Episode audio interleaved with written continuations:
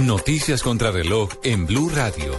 Sigue delicada la situación en Aguachica Cesar por cuenta de una protesta que adelantan campesinos y que mantienen bloqueada la troncal del Oriente. La administración municipal emitió un decreto restringiendo la venta de licor, la movilidad de motocicleta y las clases en las instituciones educativas públicas y privadas de la localidad.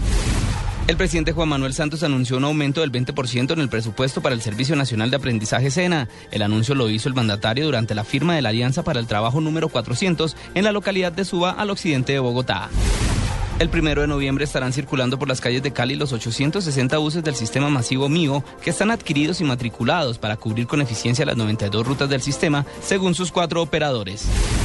Y en noticias internacionales, Estados Unidos rechazó categóricamente las acusaciones de Venezuela que aseguran que la administración de Barack Obama sabía de la existencia de un supuesto plan para atentarle en contra del presidente Nicolás Maduro durante su visita a la ciudad de Nueva York y negó haber obstaculizado a sus funcionarios para asistir a la Asamblea General de la ONU.